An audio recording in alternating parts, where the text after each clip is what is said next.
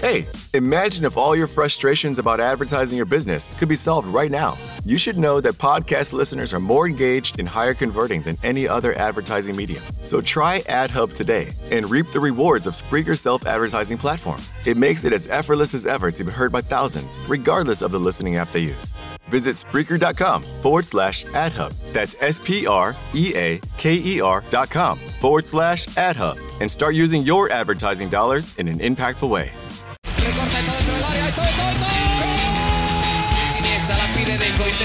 Hace bien para Larso. La deja para todo, todo, todo, todo, todo, todo. No puede apoyarse Juli. Que balón acaba de meter para allá. Valenti, Valenti. ¡Gol! De Neymar. La pone por dentro Andrés. Andrés la juega. ¡Qué golazo! ¡Qué gol! Sí, un regate. Mira el segundo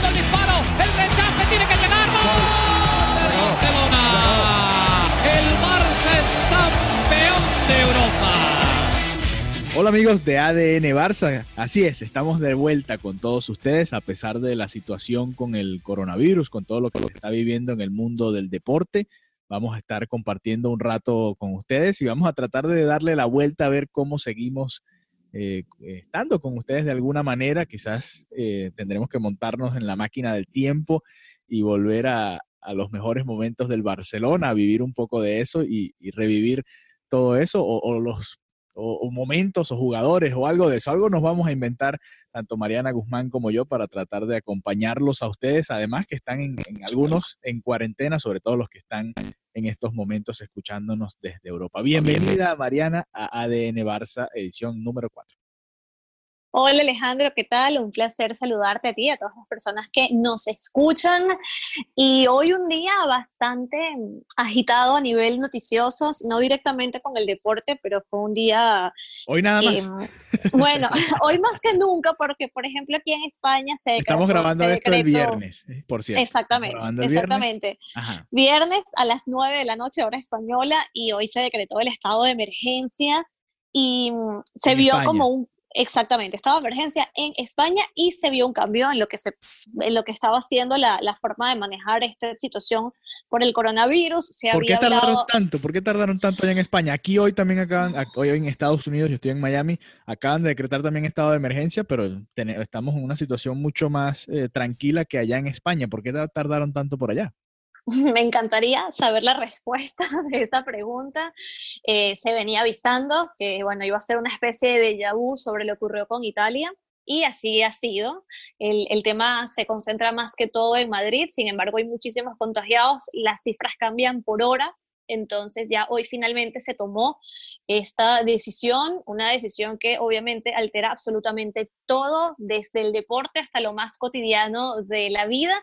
Así que mm, por lo menos los que estamos aquí en España, nos toca o nos debería, si se obedece como, como debe ser el mandato, estar 14 días en nuestra casa y bueno, mi, mi mensaje siempre será a todas las personas que sean conscientes y que de verdad tomen esto como un momento para a trabajar por el bien común. No, mucha gente dice, bueno, si me siento bien, yo salgo. No, no se trata de eso, se trata de mantenernos resguardados eh, durante estos 15 días para que logremos hacer que esto sea historia, que pase. No es el momento de, de salir a, a, pasear, no es el momento de salir de la ciudad tampoco, porque hoy Madrid estaba a reventar las salidas de Madrid, porque se hablaba ya de que, de que iban a cerrar absolutamente todo lo del ocio, lo del entretenimiento, y no se trata de eso, es para estar en nuestra casa y es una oportunidad, aunque suene, aunque suene raro, salva, podemos salvar una vida simplemente quedarnos, quedándonos en nuestra casa.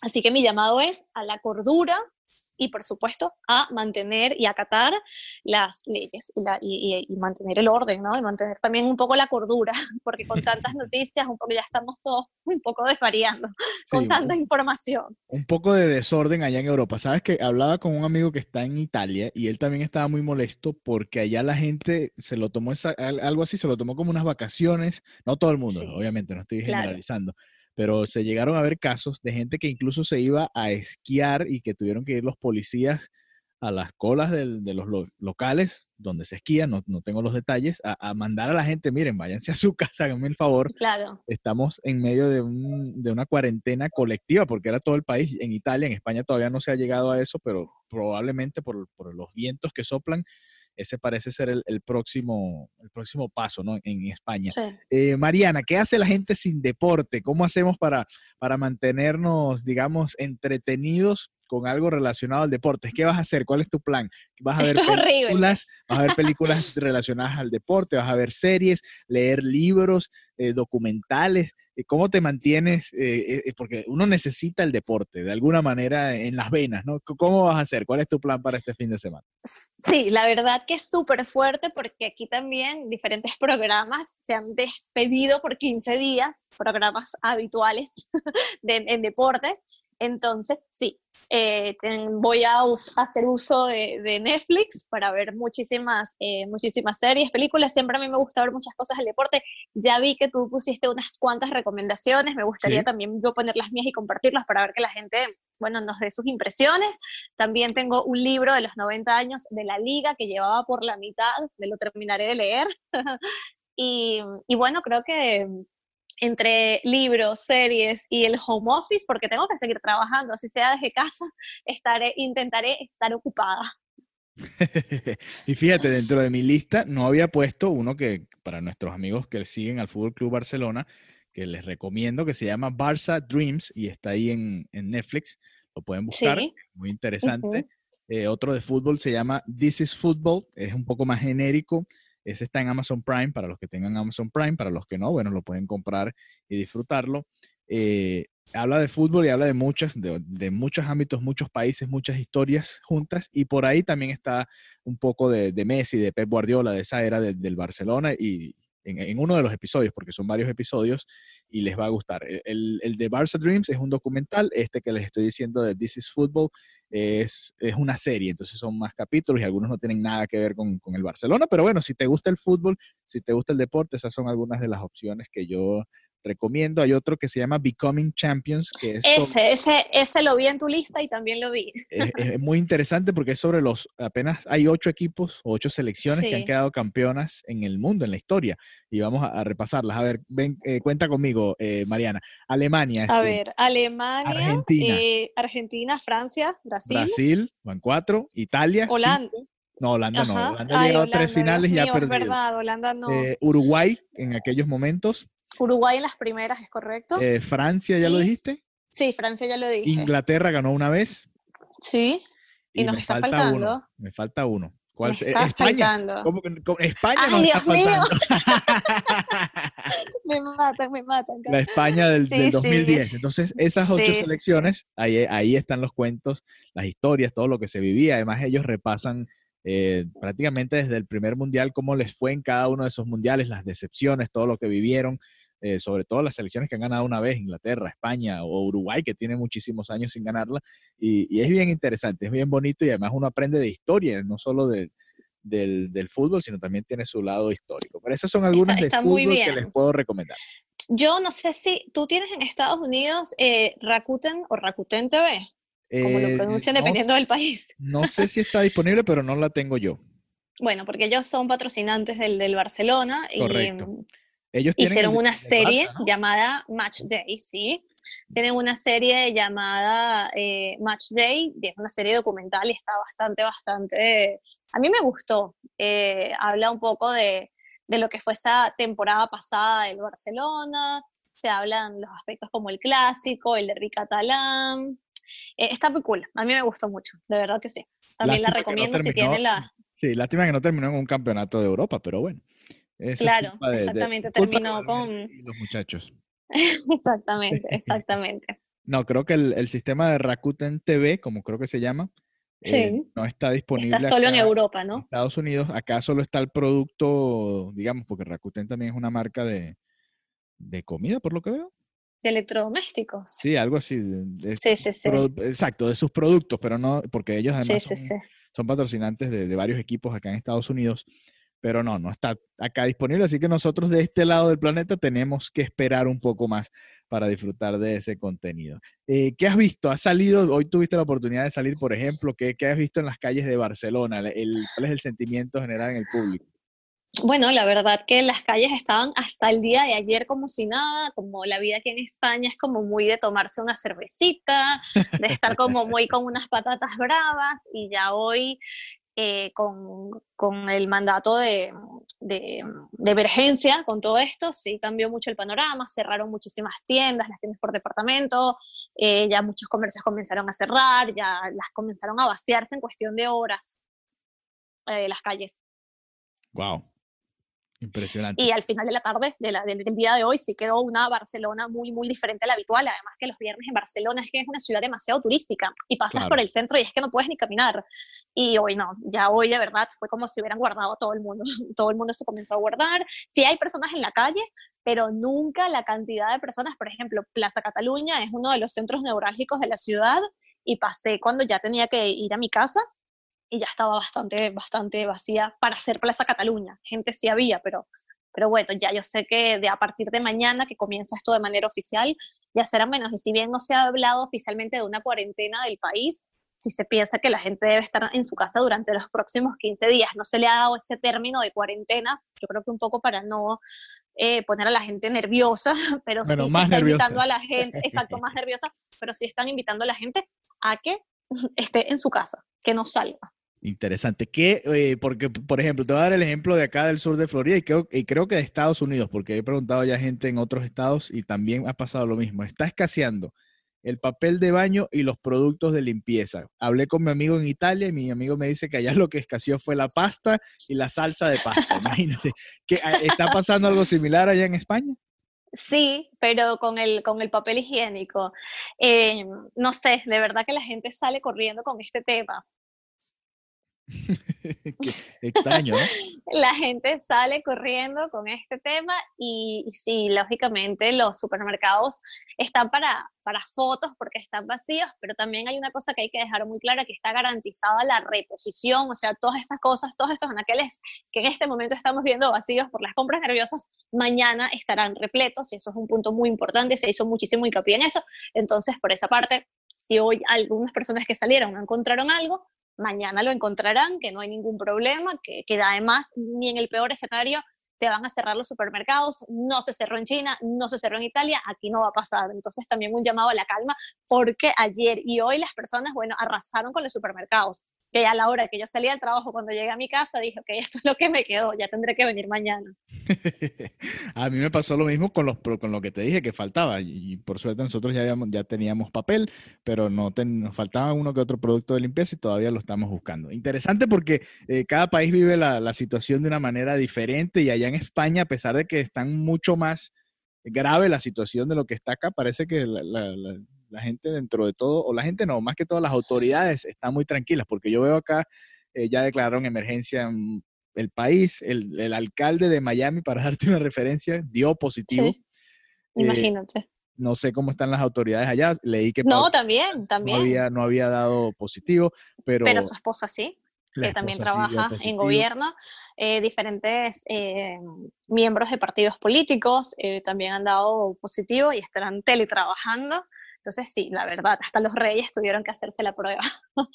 no, esto es algo que ha, trascendido, ya ha salpicado al mundo del fútbol, pero no solamente al mundo del fútbol, tenemos desde actores, desde personalidades, ya han, dado positivo. Y, y, creo que debido a esta gravedad es que, que se comenzaron a suspender ¿no? las fechas si nos vamos directamente a lo, a lo, que vivimos con la liga, que primero se habló del puerta cerrada, un puerta cerrada hiper restringido, porque no se iba a permitir que, los periodistas, por ejemplo, nosotros que habitualmente cubrimos el Barcelona entraran, sino solamente las personas encargadas de la retransmisión.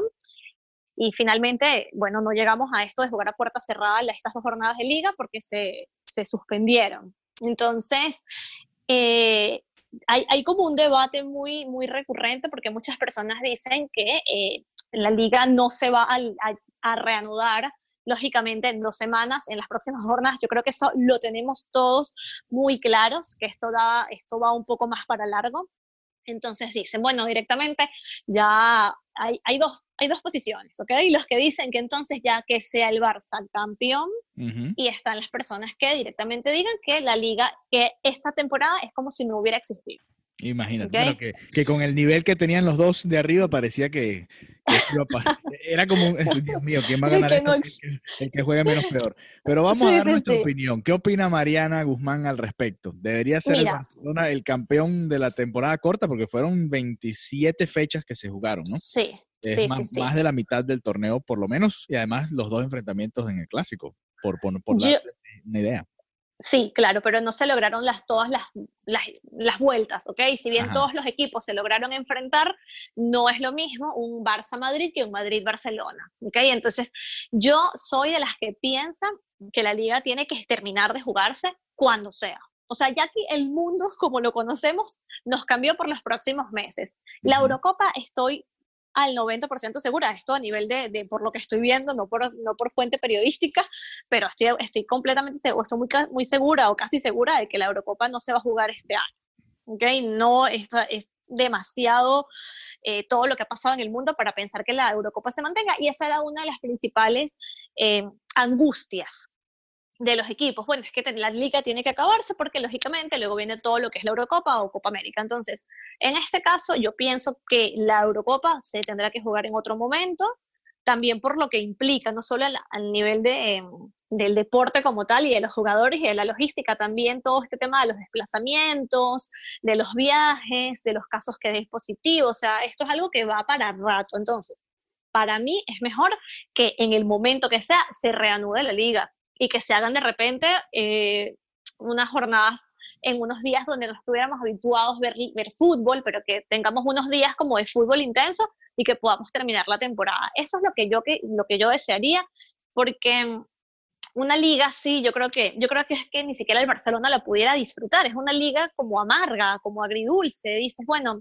la gané, pero no la terminamos de jugar, es otra liga más, no sé, me parece que, que el que es mejor tiene que demostrarlo hasta el final y que prefiero que, que, quede todo el próximo mes eh, de junio, ¿no? Que se utilice, o, los próximos meses que vengan para, para cerrar el campeonato. ¿Qué opinas tú? Interesante porque la Eurocopa además este año no es simplemente en un solo país, sino que es regada por toda Europa. Y, Exactamente. Y eso complica un poco más la, la, logística, ¿no? Porque si estás en un país, bueno, puedes decir, ok, no, se, no pueden venir las, las fanaticadas visitantes o lo haces de alguna manera para tratar de, de controlar un poco la situación, pero aquí siendo por toda Europa, eh, es complicado. Además, ahora la, Organización Mundial de la Salud ha decretado a Europa como el punto máximo del virus en este momento, ya ni siquiera es China como tal, lo que hace más difícil la situación. Para mí, yo tampoco, yo tampoco estaría de acuerdo. Eh, sé que muchos seguidores del Barcelona en este momento dirán, bueno, que el Barcelona sea campeón, pero hace una semana probablemente hubiesen dicho, no, se tiene que terminar el campeonato porque iba de primero el Real Madrid, ¿no? Eh, yo creo que hay que ser justos, no nos gustaría a los que seguimos el Barcelona que el, que el Madrid sea campeón así, de esa manera. Y, creo que no es lo justo que, que lo sea el Barça.